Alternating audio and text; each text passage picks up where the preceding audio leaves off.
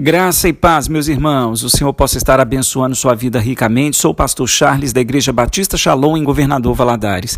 Há uma parábola na Bíblia que eu gosto muito, que é a parábola dos talentos, porque ela tem a ver com a forma como cada um de nós que se diz cristão exercemos a mordomia ou trabalhamos com aquele talento que Deus depositou em nós. Certo é que alguns são mais talentosos do que os outros, e o que a Bíblia deixa entender nessa parábola é que não importa a quantidade de talentos, mas sim o que nós fazemos com cada um deles, né? O apóstolo Paulo em 1 Coríntios 12, ele trata a igreja como um corpo que tem muitos membros, e ele deixa claro que a mão não é mais importante do que o pé e o pé não é mais importante do que o ouvido. Embora cada um exerça uma função diferente, todos precisam estar trabalhando em harmonia para que a gente possa sentir a plenitude ou a completude daquilo que é o corpo humano. A mão não pode se julgar melhor do que o pé e o pé não pode se julgar melhor do que os olhos. E essa parábola ela trata exatamente desse assunto. Ela está lá, né? Jesus narrou, isso está narrado no Evangelho de Mateus a partir do verso 14 até o 30. E é interessante que o talento era uma peça de ouro, de prata, muito valiosa que poderia, né, corresponder o seu equivalente a 20 anos de um trabalho braçal. E a ideia que fica aqui é que quando nós aceitamos a Jesus como nosso Salvador, nós nós assumimos uma responsabilidade, né? nós assumimos é, a, a tarefa de anunciar a Sua palavra, a graça né, de revelar ao mundo o grande amor de Deus. E nós nos esquecemos disso com muita facilidade. Então, nós somos comissionados para poder trabalhar na grande seara do Senhor. E a parábola dos talentos ela tem a ver com isso, né? de como estamos trabalhando na obra segundo os dons que foram distribuídos, os talentos que nos foram, que nos foram dados. No mesmo evangelho né, de Mateus, no capítulo 9, no verso 35 está escrito, né, que Jesus percorria todas as cidades e aldeias e ele sempre estava ensinando nas sinagogas dos judeus, pregando o evangelho do reino, curando todas as enfermidades e moléstias entre o povo.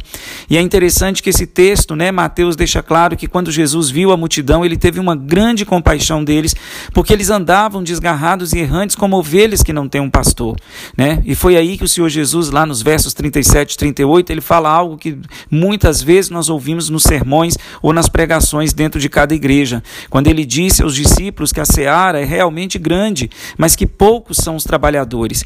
E no verso 38 ele diz que nós temos que rogar, clamar, pedir com urgência, né, para que o Senhor da seara, que é Deus, que é o dono da obra, Cristo, que é o cabeça da igreja, envie mais cefeiros para esse trabalho, para essa seara. Então a gente percebe, né, que o Senhor deixa claro que se muito mais pessoas se envolvessem, trabalhassem de verdade na sua obra, mais almas poderiam ser ganhas para o reino de Deus. Então essa parábola é uma, uma parábola que vai tratar do serviço que nós prestamos ao Senhor Jesus antes da sua volta, né? Eu vejo a parábola dos talentos como uma parábola que fala de oportunidades, de privilégios na mordomia em relação à grande obra do Senhor. Tanto que nos versos 14 e 15 de Mateus 25, né, onde essa parábola dos talentos ela está narrada, Jesus deixa claro que ele é o dono da terra que precisa se ausentar. Em João 14, lá logo no começo, ele diz que nós não devemos turbar o nosso coração, né, que nós temos que crer no Senhor, porque ele foi na frente para nos preparar um lugar, para que onde ele estivesse nós também pudéssemos estar. Então Jesus nessa parábola dos talentos ele é o dono da propriedade que precisa se ausentar e nesse tempo de ausência ele vai confiar aos seus servos o trabalho, a tarefa de cuidar da sua propriedade, né? E agora um ponto que eu acho interessante nessa parábola é que o trabalho é feito sem a fiscalização direta do patrão. Ele se ausenta, mas ele volta, né? O verso 19 inclusive diz que muito tempo depois o senhor daqueles servos volta e vai fazer contas, vai pedir que eles prestem contas com os talentos que eles receberam. Então a gente percebe que somente no final, só quando Jesus voltar, ele vai cobrar de cada um né, dos seus discípulos, de cada um daqueles que levantaram sua mão e fizeram uma aliança com ele, não importa quanto tempo, em que ministério que isso ocorreu, mas ele vai cobrar o que cada um de nós fizemos com os nossos talentos. Nós somos a imagem e semelhança de Deus, somos seres criativos, né? O Senhor nos deu inteligência emocional, inteligência espiritual também, para que a gente possa, né, cumprir o ide do Senhor e que muitas almas possam se converter. Essa parábola ela diz respeito a isso isso, a como nós estamos trabalhando na grande obra do Senhor. E deixa claro que se alguém exerce a mordomia de forma errada, né, no gerenciamento dos talentos, como muitos mercenários que mercantilizam a fé, tem muita gente brincando, dizendo que é servo, serva de Deus, mas infelizmente pelo péssimo testemunho demonstram exatamente o contrário, que Cristo ainda não é o Senhor das suas vidas, né? Esse acerto de contas vai se dar. O apóstolo Pedro, lá em 2 Pedro, no capítulo 2, ele trata dos falsos mestres, ele deixa claro, né, que todos aqueles que usaram de artifício, de todo tipo de engano para seduzir, para fazer discípulos, mas ensinando o caminho errado, esses vão receber o prêmio da injustiça, né? E o apóstolo Paulo, também escrevendo a Timóteo, lá em 2 Timóteo 3,13, ele deixa claro que os homens maus enganadores irão de mal a pior, enganando e sendo enganados. E um ponto importante nessa parábola é que a gente percebe que cada servo recebe uma quantidade de talentos, mas essa quantidade de talentos ela não é concedida mediante a vontade do dono da propriedade, mas sim segundo a capacidade pessoal, né? Isso indica que os talentos que eu tenho me foram dados segundo a capacidade que eu tenho de poder trabalhar. Existem pessoas que vão receber mais talentos do que eu, mas de certa forma elas também terão que prestar contas, e o objetivo aqui não é quantos talentos cada um recebeu, mas o que foi feito com esses talentos e como que eles vão ser devolvidos. Por isso que na parábola se conta que um recebe cinco talentos, outro recebe dois e o terceiro recebe apenas um talento. Então a gente tem que entender outro ponto, que todos aqueles servos tinham a confiança irrestrita do dono das terras e por isso eles receberam os talentos, né? Tanto o que ganhou cinco quanto o que ganhou dois conseguiu multiplicar os talentos que haviam recebido. Isso tem a ver com dedicação à obra de Deus, né? A palavra diz que quanto mais eu me dedico, mais capacitado o Senhor vai me tornando para que eu possa executar a tarefa, né? A missão de pregar a sua palavra, de anunciar esse evangelho aos que estão perdidos e eu consigo, né, pelo poder do Espírito Santo, né, e sendo aperfeiçoado, ganhar mais almas para Cristo. Infelizmente existem muitas pessoas que são como árvores infrutíferas dentro da igreja. Vêm não se convertem o suficiente e aí não, não abrem oportunidades para que outros possam se converter e também né, experimentarem da presença do Senhor.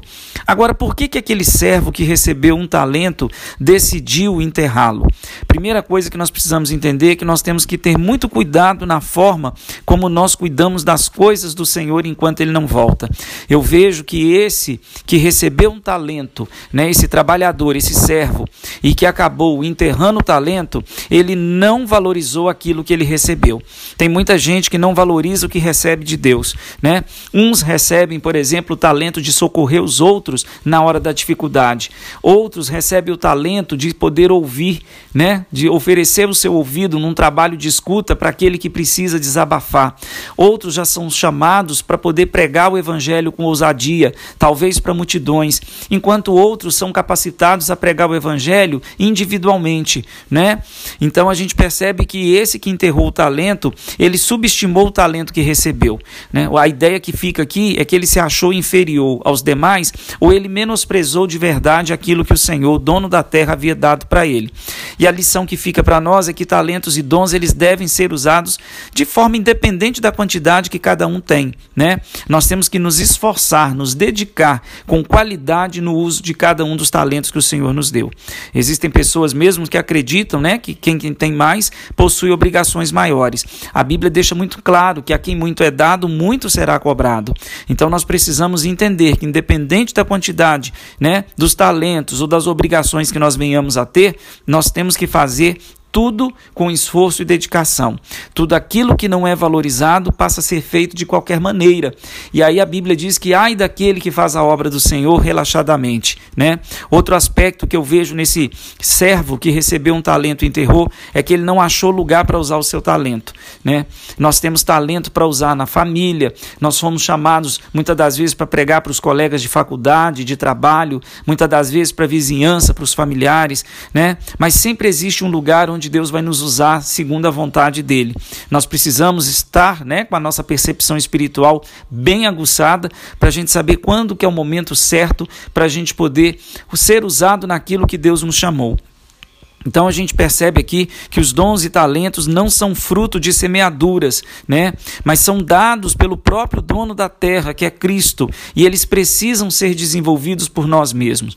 Aquele que ganhou cinco, ele trabalhou e devolveu dez. Então, na verdade, essa é a grande ideia que ficam para nós. Nós é que temos que desenvolver os talentos. Tiago, né, em capítulo 1, verso 17, ele deixa muito claro que toda boa dádiva, todo dom perfeito vem do alto, descendo do Pai das luzes, em quem não há mudança mudança e nem sombra de variação. Então, quantas vezes a obra do Senhor ela sofre, né? Porque a obrigação, a responsabilidade que é dada a alguém, seja uma pessoa num grupo, ela é feita de qualquer maneira, sendo que se outra pessoa tivesse assumido essa responsabilidade, se comprometido a realizar aquilo que lhe foi confiada, talvez a obra poderia estar mais avançada, né? Nós precisamos perceber como nós estamos trabalhando, qual é o valor que nós realmente estamos dando para aquilo que Deus nos comissionou e nos chamou. Se alguém cruzar os braços ou fizer de forma relaxada a sua função na obra do Senhor, estará enterrando o seu talento, né? E aí vem um alerta desta parábola. Todo aquele que enterra os seus talentos vai ter o mesmo destino. No verso 30, o Senhor Jesus deu uma ordem, né? O dono da terra dá uma ordem para aquele que enterrou o seu talento. Lançai, pois, o servo inútil nas trevas exteriores, e ali haverá pranto e ranger de dentes. Da mesma forma que Deus vai punir aqueles que não tiveram um mínimo esforço em conhecê-lo, ele também vai punir com o mesmo destino aqueles que desobedeceram às suas ordens. Então, enterrar o talento é você ignorar o valor do que foi feito na cruz do Calvário e também das coisas do alto, das coisas de Deus. A parábola do servo vigilante, que se encontra no Evangelho de Lucas, no capítulo 12, fala a mesma coisa. Então, um conselho que eu deixo para você: não inutilize os seus talentos. Ore a Deus e peça a Ele para revelar a você mesmo qual talento que você tem e o que você pode fazer na grande obra de Deus, sendo aí um trabalhador na seara do Mestre que já está às portas para voltar. Vamos trabalhar porque é tempo de trabalharmos para o Senhor, né? Porque a qualquer momento as trombetas vão tocar e o Senhor voltará para buscar a sua igreja. O acerto de contas já está chegando. Um forte abraço, que o Senhor te abençoe com toda sorte de bênçãos e que você não enterre os seus talentos mas trabalhe com dedicação, com esforço para multiplicar aquilo que Deus confiou nas suas mãos. Forte abraço, povo de Deus, a paz do Senhor.